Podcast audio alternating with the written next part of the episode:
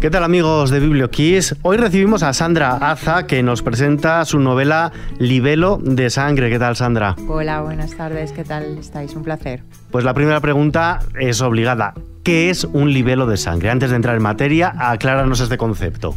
Bueno, un libelo de sangre son acusaciones falsas que culpaban a los judíos de secuestrar niños cristianos para torturarlos, crucificarlos y después acopiar su sangre para utilizarla en, rituales oscuros. Y aclarado esto, ¿qué nos vamos a encontrar en estas páginas? ¿Cómo definirías a tu novela? Bueno, la novela es una historia de supervivencia, de amistad y de, y, de amor sobre todo eh, porque nos encontramos con bueno, la aparición de una, de una joven violada hasta la muerte eh, y la de un muchacho al que han estirpado el corazón pues ha sembrado el pánico en toda la villa de Madrid. Estamos en el invierno de 1620 y, bueno, pues eh, nadie duda que se trata de un crimen ritual. Pronto surge en los mentideros precisamente un libelo de sangre contra Sebastián Castro, que es un reputado escribano de la villa, y Margarita Carvajal, que es su esposa. Entonces, por fortuna, pues Alonso, que es Alonso Castro, es el hijo mayor, un muchacho de 13 años, consigue escapar de la Inquisición, que es la encargada de investigar lo sucedido, eh, y bueno, y, e inicia una, búsqueda desesperada de una manera de salvar a, sus padres, ¿no? Y esto le obliga a sumergirse en los bajos fondos de aquel Madrid, un Madrid sórdido, peligroso y muy oscuro. Y por suerte tiene la ayuda de, dos pícaros indigentes que le, ayudan, eh, le acompañan en toda la aventura y le, enseñan a sobrevivir a la, indigencia y a vivir en ella. Pues ya te hemos hecho perfectamente dibujado este cuadro de los personajes protagonistas de tu novela, del Libelo de Sangre, y me has adelantado ya un poquito de ese, de ese Madrid, de esa villa y corte. Estamos en el primer cuarto de siglo del XVII, últimos coletazos del reinado de Felipe III, y además nos presentas una ciudad bueno, una villa, no podemos hablar todavía de, ciudad, sin paños calientes y sin edulcorar. Mm, sin edulcorar. Eh, el Madrid que aparece en Libelo de Sangre es, tal cual era, es decir, eh, sin, sin edulcorar, sin azúcar, sin mieles y con todas sus hieles, porque era lo que había, había mucha hiel, era un lugar muy difícil donde vivir y, sobre todo pues para la, gran camarilla de indigentes y de pobres y de personas eh, que, bueno, pues que no tenían dinero y pasaban hambre y pasaban muchísima necesidad. Era, todavía una ciudad sin higienizar, donde el agua va, era ah, escuchable perfectamente en todas las callejuelas de, la villa, donde también había esclavitud, también lo reflejas en tus páginas. y también la importancia de ese primer pelotazo urbanístico que hubo aquí en España. Sí, el Duque de Lerma, ¿no?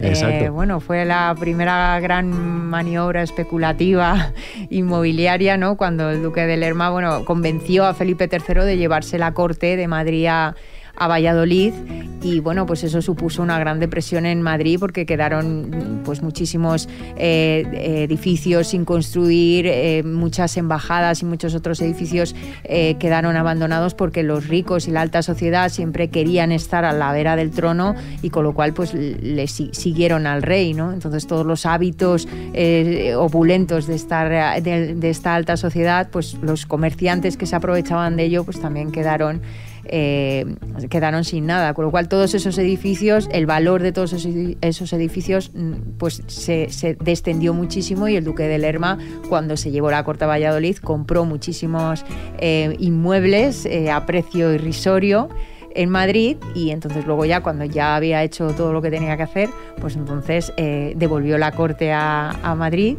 cobrando lo que pagó el ayuntamiento, lo que se, antes se llamaba Consejo de Madrid, cobrando lo que le ofreció porque volviera a la corte a Madrid y cuando llegaron aquí pues vendió todo lo que tenía en Madrid. Bueno, se construyó un palacio gigantesco que hoy día es el Hotel Palace mm. y, bueno, muchas otras propiedades las vendió pues eh, probablemente a cuatro veces más de lo que le había costado, claro, porque ahora ya Madrid era otra vez corte. Y cuando Valladolid empezó a prosperar pues llegó la decadencia allí. Has hablado antes también de la, de la Inquisición que tomó un papel protagonista en tu novela, casi como un actor más, podríamos decir, documentándote qué es lo que has descubierto de la Inquisición que no sabías o que más te ha sorprendido? Bueno, he descubierto que no, que hay mucha leyenda sobre la Inquisición.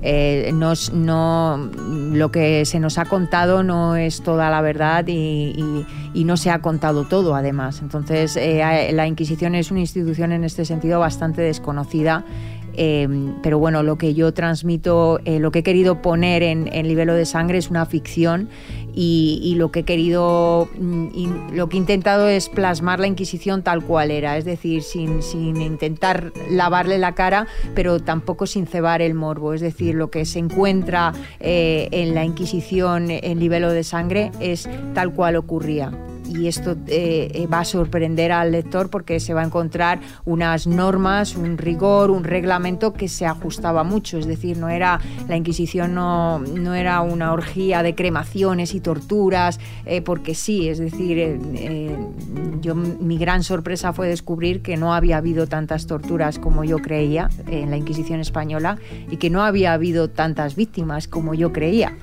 y como muchos creen todavía, ¿no? Si de algo Voy a decir de algo destaca tu novela. No, tu novela destaca por muchas cosas. Una de ellas, por ejemplo, es la, descripción minuciosa que haces constantemente de, todo, una cosa que se agradece como lector para meterte más de lleno en la novela. Y una cosa que describes muy bien son los oficios de la época. ¿Por qué? Bueno, porque son oficios muy entrañables, muy románticos, son oficios desaparecidos. Ahí tenemos a las lavanderas, tenemos los esportilleros, los pregoneros, eh, los aguadores. Eh, era, una, era la estampa de, Madrid. una calle de Madrid siempre estaba con el, el, soniquete de las bateas de los aguadores, ¿no? Eh, diciendo pues que vendiendo el género. los aguadores que iban en borrico eran, iban siempre el borrico a velocidades temerarias, atropellaban a más de uno, siempre estaba el pregonero que era el que daba las noticias de la villa. Había dos tipos de pregoneros, los pregoneros, eh, digamos, públicos que daban las noticias oficiales y luego otros que contrataban los mercaderes para decir, oye, pues aquí eh, tenemos oferta o tenemos la olla podrida en la taberna Rogelio. anuncio. Exacto, los primeros hombres anuncio.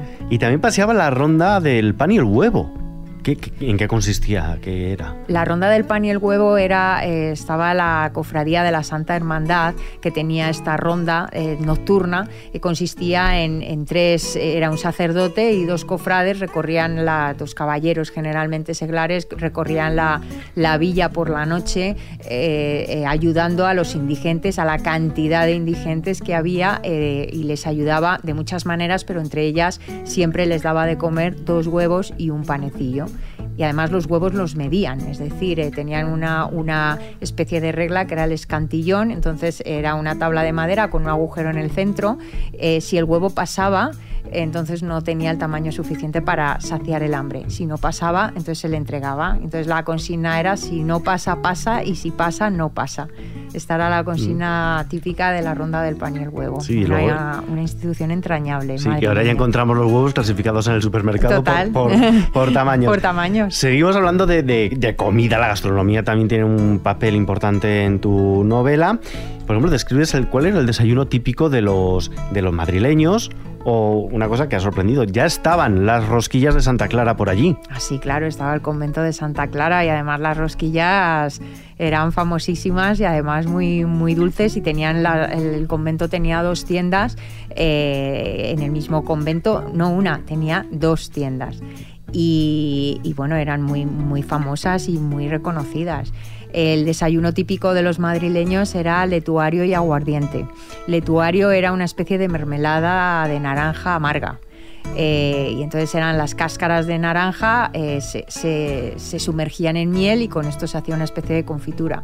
Y esto se le añadía un vaso de aguardiente porque se consideraba que esta mezcla era una especie de desintoxicante hepático y, que venía muy bien. Y este era el desayuno bastante potente de los, de los madrileños. Y, además de aprovechamiento, no se tiraba, no, se, tiraba, nada.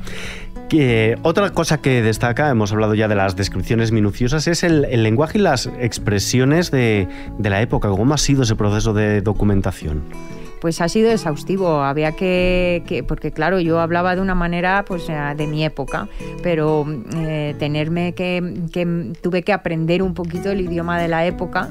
El eh, Libelo de Sangre es un thriller histórico, con lo cual no, no utiliza, no es un habla antigua que no se entienda, o sea, se entiende perfectamente. No, estamos diciendo, no estamos hablando de castellano antiguo. Sí, sí, por eso que, que se entiende, pero claro, son, es un lenguaje totalmente diferente, es decir, había un vuesa merced, no se utilizaba el usted, se utilizaba el vos, ¿no? el, el, tú dependiendo, a los niños se les llamaba de tú, a los esclavos de tú, las parejas se voseaban, es decir, el tipo de tratamiento era, era hay tesis enteras sobre el tratamiento de, del, usted, del vuesa merced, del vuecencia, del maese. Además, también eh, balanceas, equilibras muy bien el, el distinto tipo de habla entre la clase alta y la, y la baja. Bueno, porque era una diferencia abismal. Es decir, los, ah, eso sí, los, los de la clase baja tenían una, una, un ingenio para, para inventarse palabras eh, que era fabuloso y son palabras que bueno yo he intentado rescatar eh, porque me parecen preciosas. El castellano es muy rico y tiene un montón de vocablos y un montón de términos bueno que han caído en desuso y oye pues ojalá en, vez de utilizar la palabra cobarde pues usemos la palabra temebrisas, ¿no? Que es también como muy bonito. En vez de camorrista pues buscar ruidos y o en vez de maleante pues turba almas o asusta sierpes, ¿no? Sí, al final el lenguaje ha evolucionado pero está bien también recordar, ¿no? Recordar, da un vasito atrás. Y también nos explicas de dónde vienen algunas expresiones. Bueno, expresiones o palabras directamente. Eh, descubrimos de dónde viene la palabra esclavo o de dónde viene eso de poner y quitar la mesa. Poner y quitar la mesa. Bueno, la palabra esclavo, los esclavos es que tenían, se les marcaba fuego y entonces se les marcaba con, eh, con una S y un clavo. Eh, y una I. Sin, realmente esto significaba sine iure, ¿no? que significaba sin derechos. Era una persona que no tenía derechos y entonces era esa S y esa I que parecía un clavo y de ahí viene la palabra esclavo. Eh, y en lo que se refiere a a poner y quitar la mesa eh, es que en aquella época no había una mesa para comer de manera generalmente las estancias pues eran no había muchas estancias y no se utilizaba toda una estancia para, poner una mesa que estuviera ahí siempre. Entonces eh, lo que se hacía era en las horas de comida, los criados, porque aquí todo el mundo tenía criados, salvo los pobres, pero la, familia media tenía algún criado. Criados y esclavos. Y esclavos. Que no eran lo mismo. no, no eran lo mismo. Eran unos asalariados y los otros no. Sin derechos, como hemos dicho. Sin derechos, sin eyure. Y entonces lo que hacían era poner dos caballetes con una tabla o ponían una mesa directamente, pero generalmente lo que se hacía era montar la, mesa y luego le ponían manteles y demás. Cuando se terminaba de comer, pues quitaban la mesa, es decir, quitaban la tabla, quitaban los caballetes y se lo llevaban pues a donde lo guardasen. Sí, o a un rincón o pegado contra la pared para que no ocupara. Literalmente era poner y quitar la mesa. Hoy decimos poner la mesa, pero no ponemos la mesa, ponemos los platos encima de la mesa, ¿no? sí, bueno, también decimos tirar de la cadena, pero estamos apretando un botón. Eh, exacto, es que es eso, justo. Sí, además estamos ante un libro de, que es muy de, subrayar para luego buscar cosas o tener a mano una libreta y anotar. Y es un libro también muy voluminoso, son casi 800 páginas. No sé si es un libro ideal para leer en dispositivos electrónicos donde no tenemos que acarrear con peso por un lado y por otro también tenemos acceso rápido al diccionario o a buscar en internet algo que nos ha llamado la atención. Sí, bueno, yo soy defensora del libro en papel. Mm, ¿Para qué te voy a engañar? A mí, yo, mm, a mí me gusta leer en papel. Y, pero claro, sí que comprendo que, oye, pues eh, cargar con un libro o irte a la oficina con un libro voluminoso, pues eh, siempre cuesta y, y, si tienes la posibilidad de llevar un dispositivo electrónico que no pesa nada, pues entonces es normal. El nivel de sangre está en papel y está en electrónico. O sea que por eso, por eso te he preguntado cómo lo tenemos en, los dos formatos. Podemos elegir. ¿Disfrutas más de la etapa de documentación y aprendizaje o con la escritura? O, o quizá lo compaginas, lo haces en paralelo, no sé. Primero me documento en este caso primero me documenté y después empecé a escribir. Lo que pasa que... Y, mucho, tenemos que decir, porque la documentación se nota y es mucho. Durante dos años estuve documentándome porque realmente eh, había muchas cosas que, saber y que aprender, ¿no?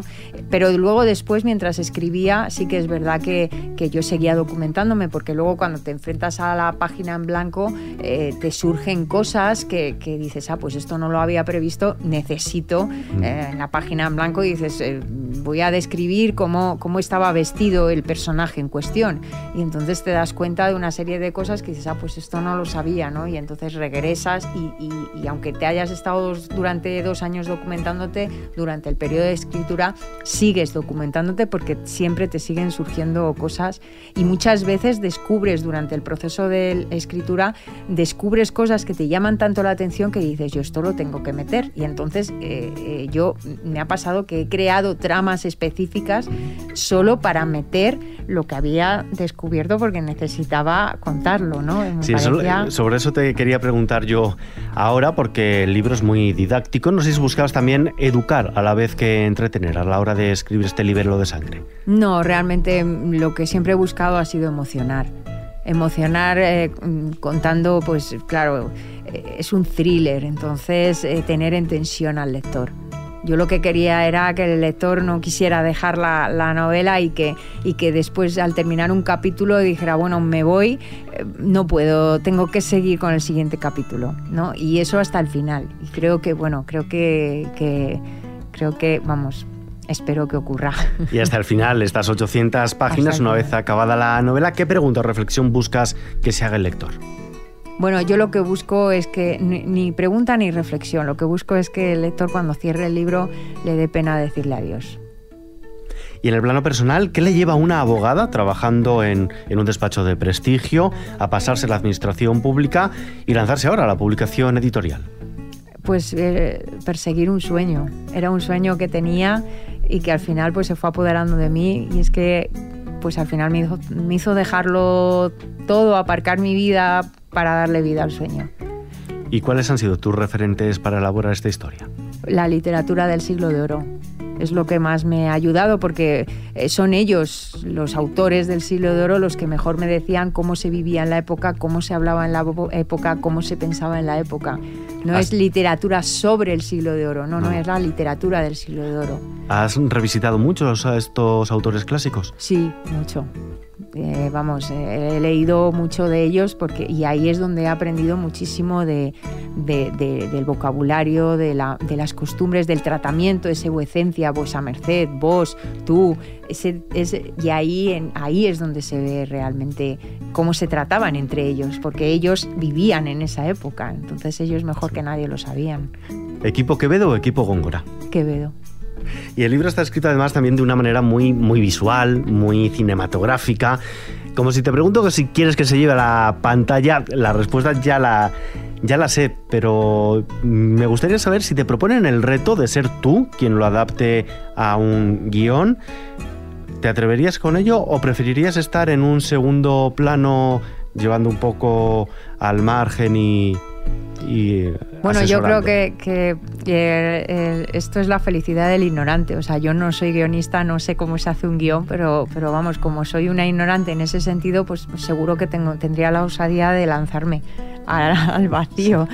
Me lancé al vacío para escribir una novela sin ser escritora, o sea que, pues eso, como no sé cómo se escribe un guion, pues lo mismo soy tan osada de decir que, adelante. Todo, pues... Total.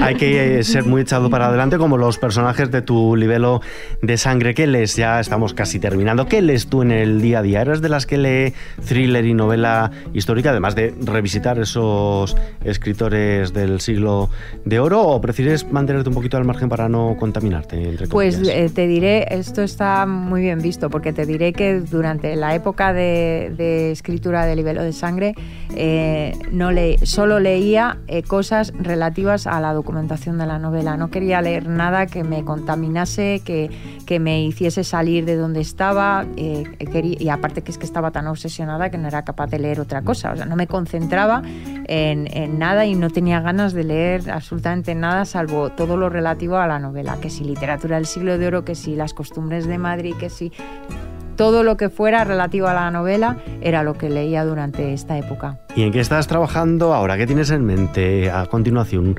No sé si algún spin-off sobre personajes, segunda parte, un salto de época quizá.